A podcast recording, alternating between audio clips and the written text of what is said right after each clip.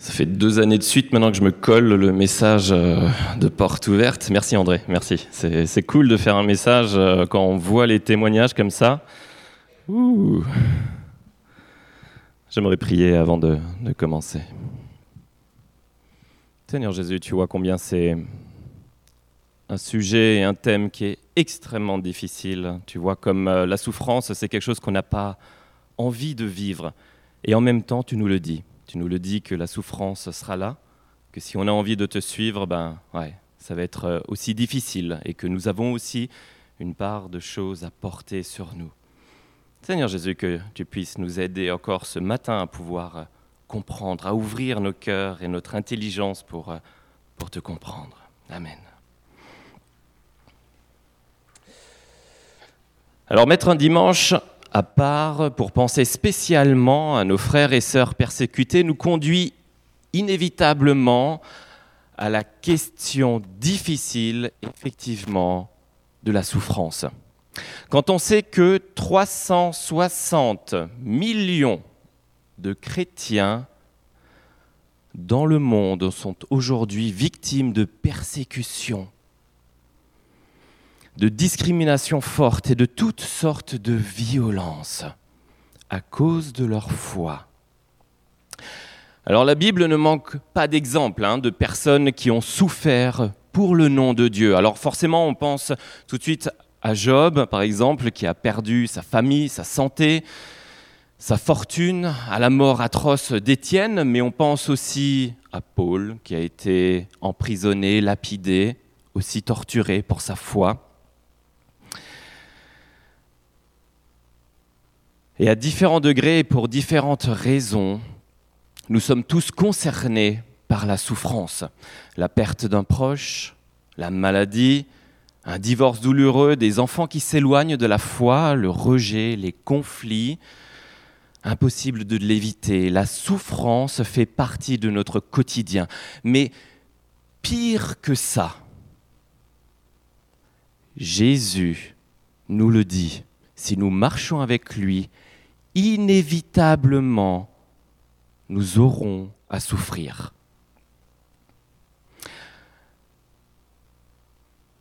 Du coup, je vous pose une question que beaucoup de frères et sœurs chrétiens dans l'Église persécutée ont compris.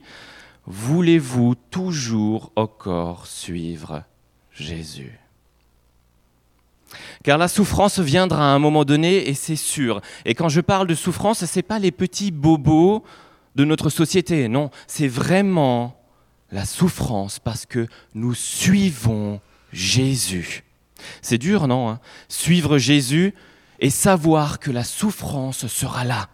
On pourrait même se poser la question, si je n'ai jamais souffert pour Jésus, alors je ne dis pas qu'il faut chercher à souffrir, hein, mais si je n'ai jamais souffert pour Jésus,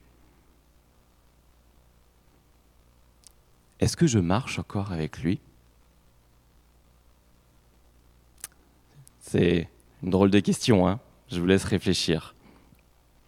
Mais la raison de la souffrance reste une des grandes questions de la vie humaine. Elle l'a toujours été et l'est encore aujourd'hui. Dans le cas des chrétiens persécutés, mais nous aussi, hein, la souffrance fait partie du prix à payer pour suivre Jésus dans un monde qui le rejette.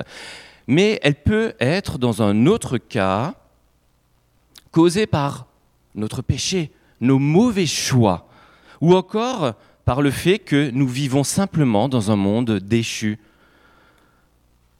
Et ça jusqu'au retour de Christ.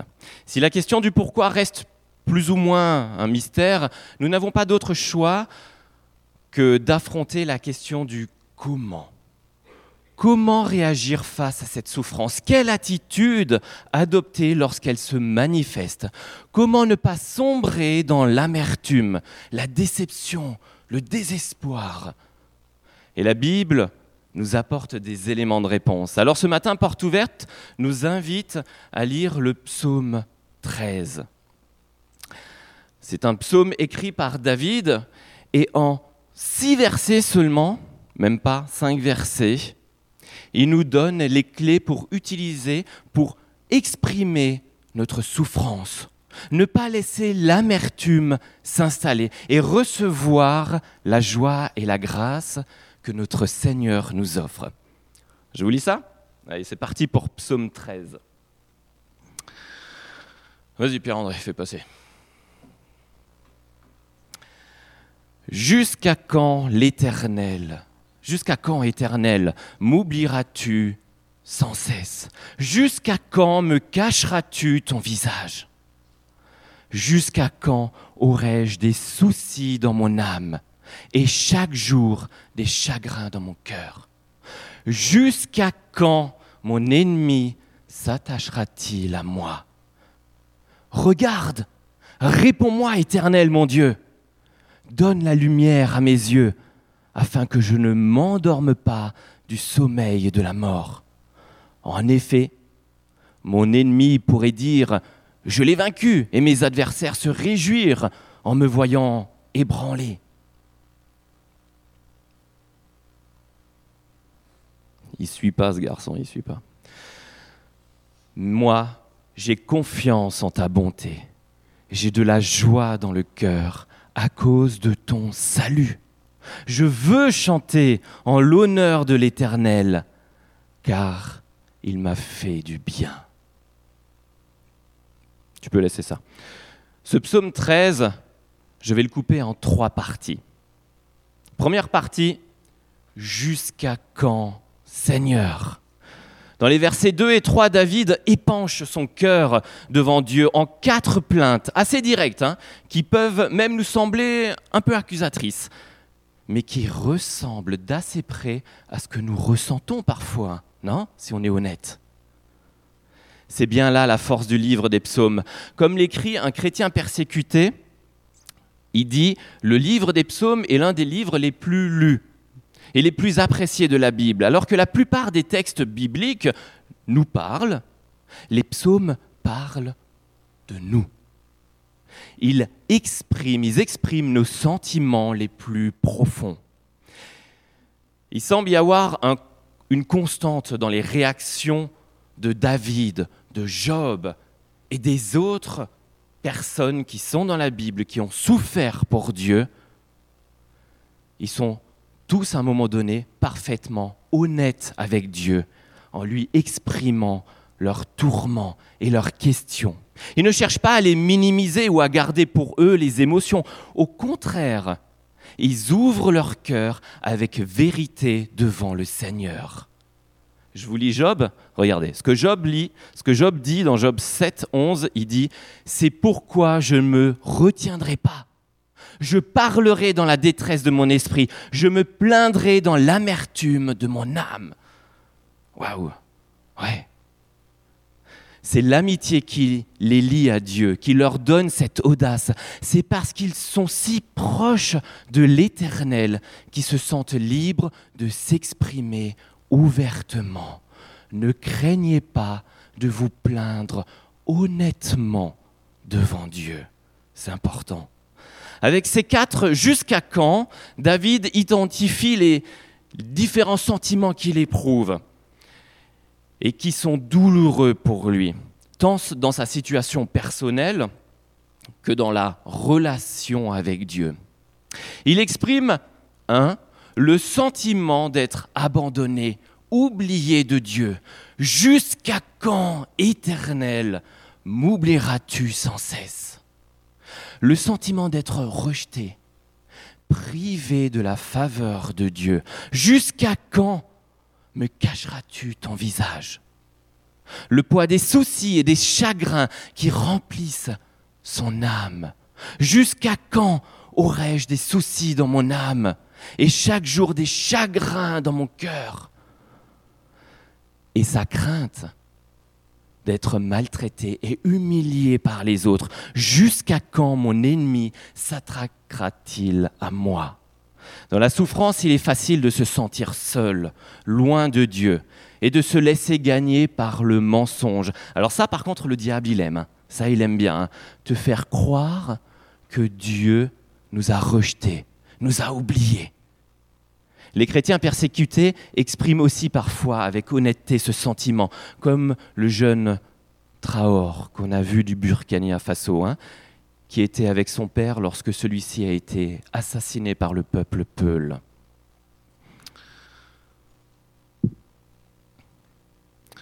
Nous l'avons vu hein, dans le témoignage, j'ai parfois l'impression que Dieu m'a abandonné. Mais quand je lis la Bible, je me rends compte qu'il est avec moi depuis le début. Je pensais que Dieu ne se souciait plus de moi, mais il m'a soutenu durant, ma souffrance.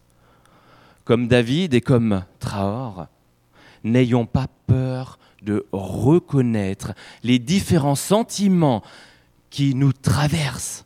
Solitude, abandon, rejet, crainte. Identifiez et reconnaissez vos sentiments et exprimez-les à Dieu. Si nous partageons ces sentiments enfuis en nous, si nous préférons les ignorer ou les cacher plutôt que de les assumer, ils peuvent facilement enraciner l'amertume dans nos cœurs. Et les racines de l'amertume produisent des fruits de colère, d'insatisfaction et de conflits avec les autres qui conduisent à davantage de souffrance dans nos vies et dans la vie de ceux qui nous entourent.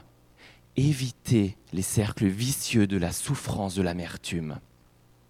L'auteur de la lettre aux Hébreux nous a mis en garde justement par rapport à ça. Il nous dit dans Hébreux 12, 15, Veillez à ce que personne ne se prive de la grâce de Dieu, à ce qu'aucune racine d'amertume produise des rejetons, ne cause du trouble et que beaucoup ne soient infectés.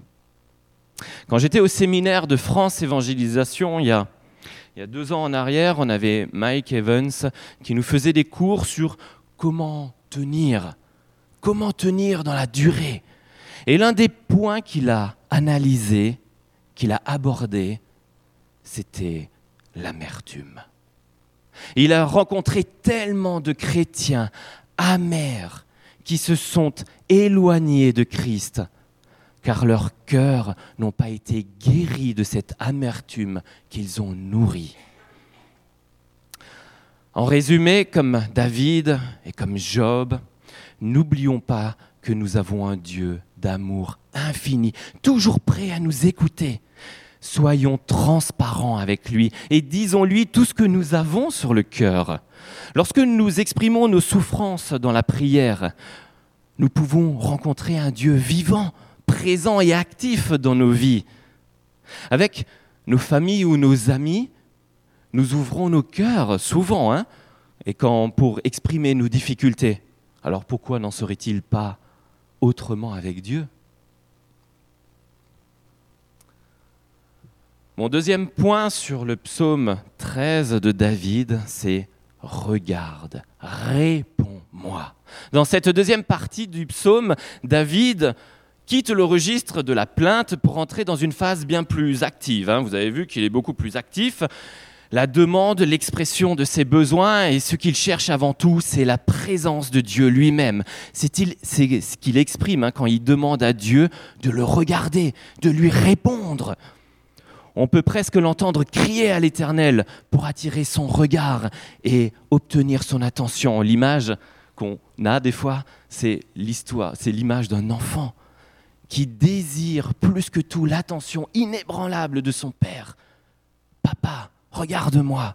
Avec cette prière, David reconnaît sa totale dépendance au Seigneur. Il sait qu'il ne peut rien sans l'Éternel. J'ai besoin de toi, dit David. Sans ton intervention, je resterai dans la souffrance et à la merci de mes adversaires. Lorsque l'on se retrouve confronté aux difficultés, le danger est de croire que l'on peut ou que l'on doit s'en sortir tout seul. Alors ça, on aime bien. Non, non, moi, moi je suis un bonhomme. Moi, je peux, je peux gérer les situations. Moi, je, suis, je gère ça seul. Il n'y a pas de souci.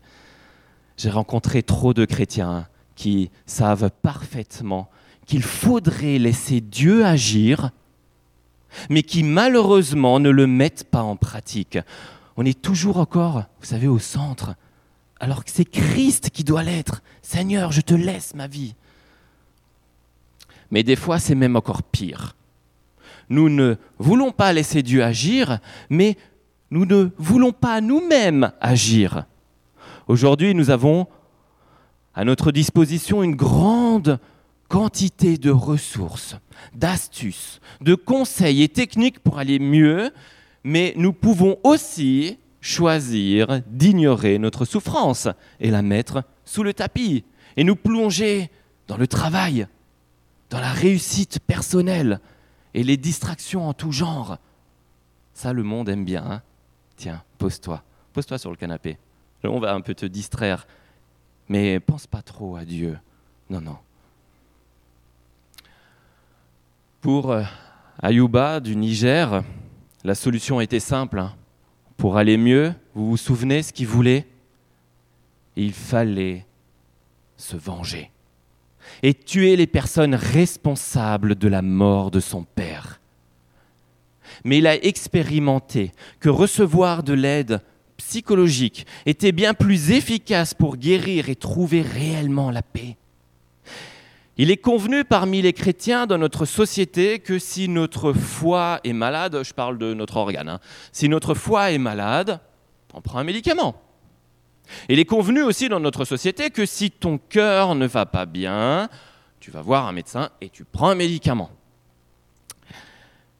Il est beaucoup moins accepté dans notre société que si notre cerveau est malade, que nous prenions un médicament. Il est difficile hein, pour beaucoup d'entre nous d'aller voir un psychopraticien, un psychologue ou un psychiatre. Et l'aide que Ayuba a reçue l'a transformé. Lorsqu'on lui demande quelle est la leçon la plus importante qu'il a apprise, il répond, c'est le pardon. Avant, il était déterminé à venger la mort de son père, mais au centre, il a déposé le couteau qu'il portait sur lui pour se venger. Demander de l'aide à Dieu doit être notre priorité. Si sa présence est indispensable au quotidien, il est d'autant plus lorsque la souffrance nous ronge. Alors ne cherchons pas à résoudre les difficultés seuls. Laissons-nous aider par les autres et par Dieu. Après avoir cherché la présence de Dieu, David lui demande de donner de la lumière à ses yeux. Pourquoi nous demande-t-il ça? Pour deux raisons. David souhaite voir la situation comme Dieu la voit. Il reconnaît que nous sommes limités, tandis que la vision de Dieu est toujours pleine et parfaite. Nous ne voyons pas tout. Et puis deuxièmement, la lumière est aussi un moyen de discerner la main de Dieu dans l'obscurité des épreuves que nous traversons. Souvent, on a du mal à voir Dieu. En d'autres termes, même quand nous avançons au milieu des ténèbres, gardons l'espoir, car Jésus reste souverain dans toutes les situations, même s'il fait noir. David nous dit également qu'il ne veut pas sombrer dans le sommeil de la mort. Cette image du sommeil de la mort est très parlante et assez effrayante. Hein. On ressent l'inquiétude de David de glisser dans le vide du désespoir ou de la dépression. Et cette crainte est légitime. Sans la lumière de Dieu, de vérité qui nous éclaire, tel un phare qui perce la brume du désespoir, la navigation dans les eaux troubles de la souffrance et de l'amertume est, super compliquée, c'est super difficile, elle est extrêmement dangereuse. Et sans la lumière qui donne la vie, nos âmes peuvent se noyer dans les profondeurs de la désolation. Marie avait toutes les raisons de sombrer dans le sommeil de la mort. Les multiples traumatismes qu'elle a subis sont de ceux qui, à vue humaine, nous briseraient définitivement.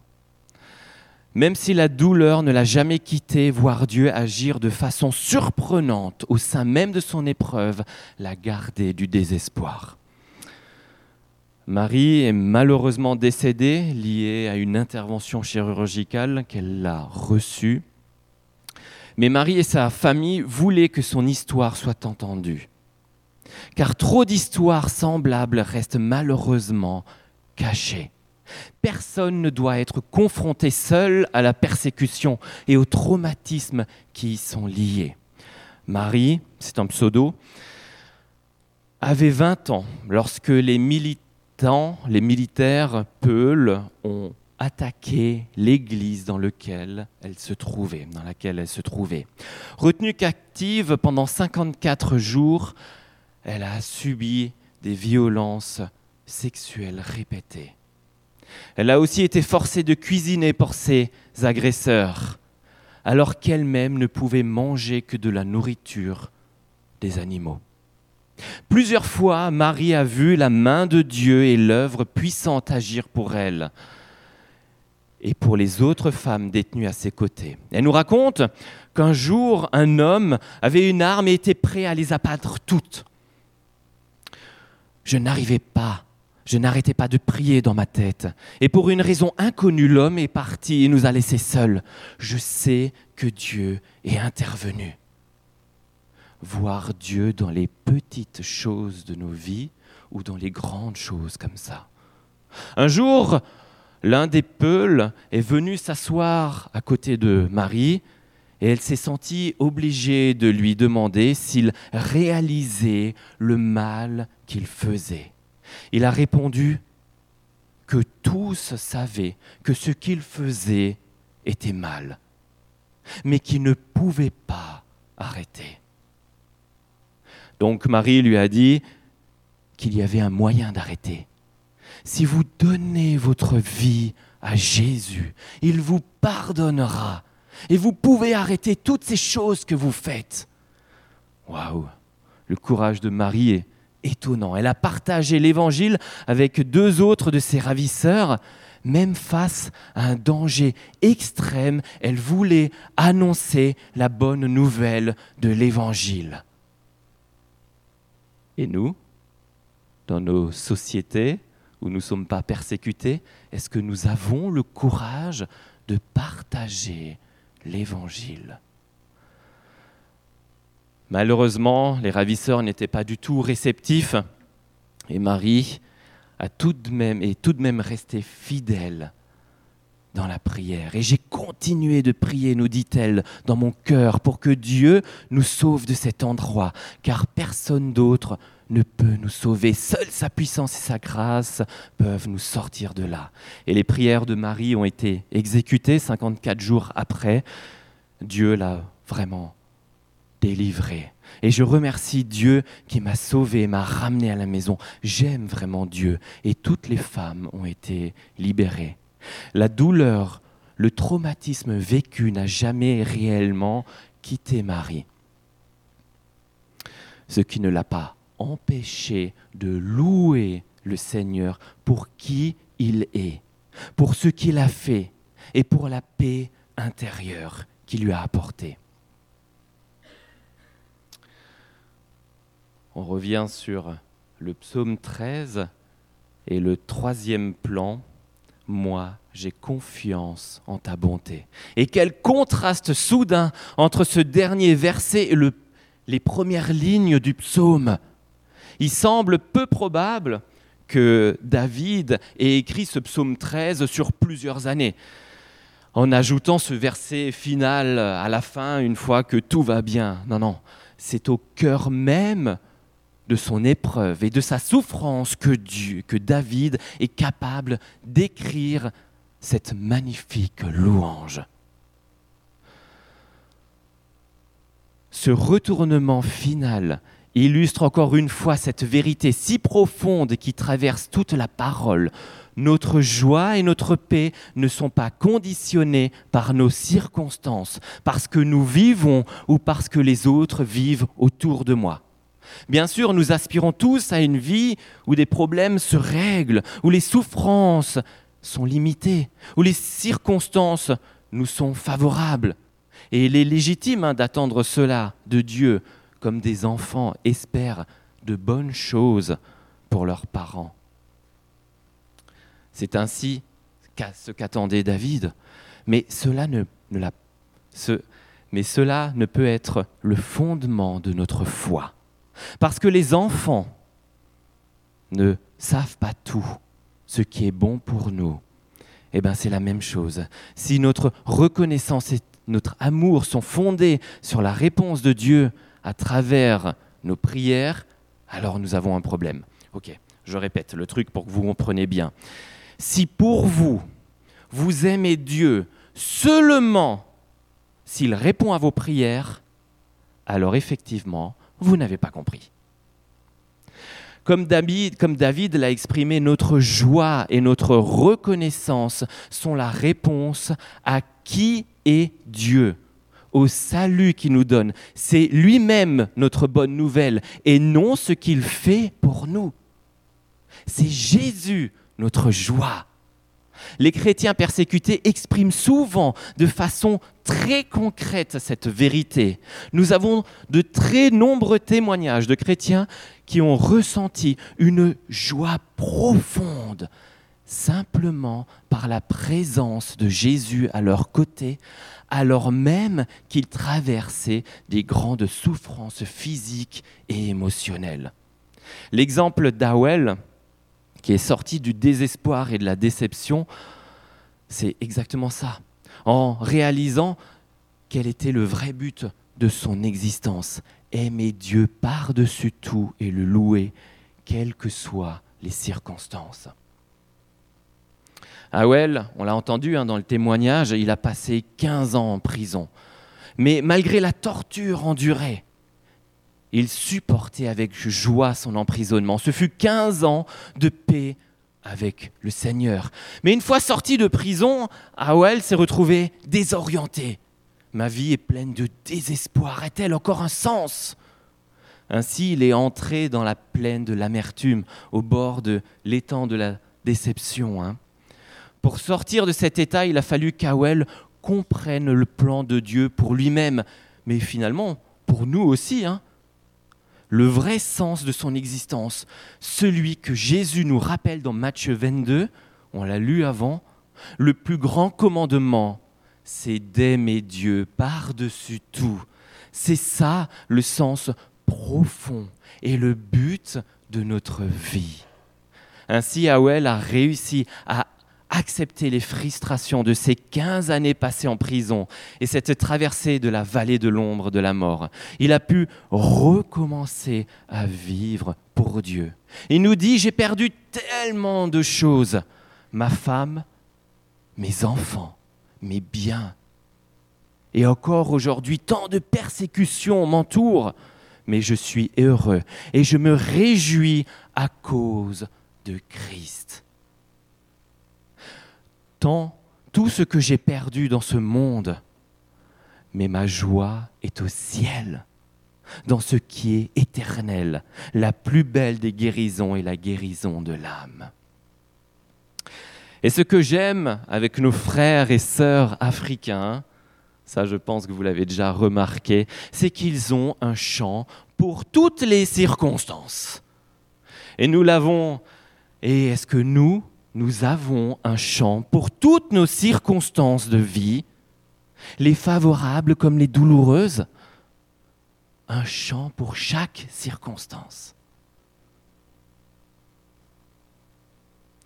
Après de telles expériences, beaucoup de frères et sœurs persécutés témoignent de l'assurance que Dieu leur a donnée à travers l'épreuve.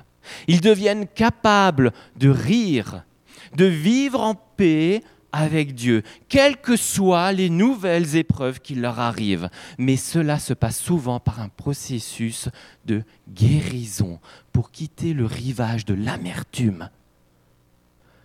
Nous ne devons pas craindre le regard, de regarder nos vies et nos sentiments avec lucidité, car Jésus est toujours là, malgré la déception et le découragement.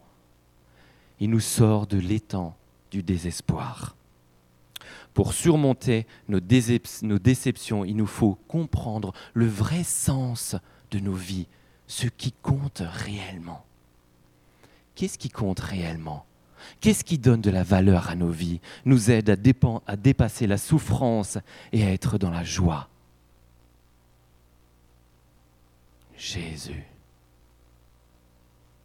C'est notre amour pour Dieu, notre amour pour notre prochain et notre amour pour nos frères et sœurs, où qu'ils soient dans le monde. Alors encourageons-nous les uns les autres, aimons-nous les uns les autres. C'est dans cet amour que nous grandirons avec Dieu. Ne restons pas dans l'amertume afin de ne pas passer à côté de la grâce de Dieu. Et rappelons-nous que l'épreuve produit le fruit, comme souligne Paul aux Philippiens. Je vous lis ce verset de Philippiens dans, Philippiens 1. Je désire que vous le sachiez. Ce qui m'est arrivé a plutôt contribué au progrès de l'Évangile. En effet, dans tout le prétoire et ailleurs, personne n'ignore que c'est pour Christ que je suis en prison. Et la plupart de mes frères et sœurs sont encouragés dans la parole par mes chaînes. Ils ont plus d'assurance pour annoncer sans crainte la parole. C'est parce que Paul était en prison pour Christ que d'autres se sont levés pour annoncer, parce qu'ils ont été encouragés encourageons-nous à travers tous ces témoignages qui sont extrêmement difficiles, mais encourageons-nous pour nos vies, pour suivre Jésus. Retrouvons le chemin de ce qui est important, retrouvons Jésus à travers ses propres souffrances, au travers de ses propres souffrances, de sa propre solitude, de son abandon par le Père à la croix. Jésus nous comprend. Il est le seul capable de nous relever et de nous offrir une joie profonde, entière, pure et indépendante des circonstances autour. Il a payé le prix considérable à la croix pour nous offrir cette joie. Tout ça pour nous sauver. Tout ça parce qu'il t'aime tellement. Alors, laissons-lui, laissons-lui toute notre vie. Et j'aimerais terminer par une prière écrite par Mehdi euh, Dijab. C'est un chrétien iranien emprisonné, torturé et condamné à mort en raison de sa foi. Vous pouvez le lire, mais on va le prier. C'est aux humbles que Dieu accorde sa grâce. C'est dans le feu que l'or est purifié. C'est le polissage et la taille qui rend le diamant brillant. C'est à haute température que la rouille du pot est brûlée. C'est par la porte étroite que nous entrons dans le royaume des cieux. C'est dans de très grandes épreuves que naissent les hommes et les femmes de Dieu. Seigneur, fais de moi un tel homme une telle femme. Amen.